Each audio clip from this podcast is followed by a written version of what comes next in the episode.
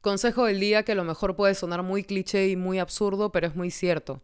Toma las cosas por quien venga. Van a haber personas que nos van a hacer comentarios desde un lugar de amor que pueden sonar incómodos, pero de todas maneras vienen con una buena intención. Como van a haber personas que van a venir hacia nosotros con un comentario que nos puede hacer sentir inseguros o mal, y es por el hecho de que estas personas vienen hacia nosotros con una mala intención, y nosotros debemos aprender a reconocer quiénes son estas personas para poder quitarlas de nuestra vida automáticamente.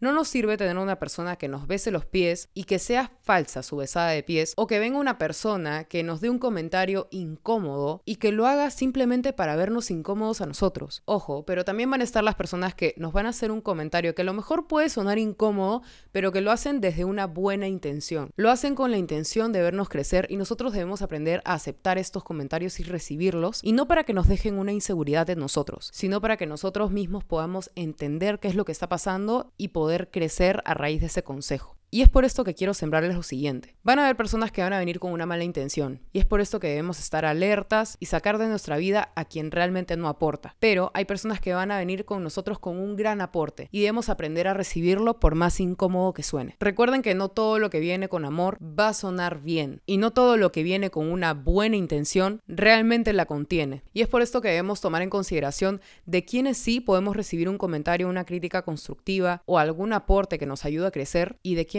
no recibir algún comentario o crítica constructiva. Así que desahuévate y aprende a elegir con quiénes sí y con quienes definitivamente no.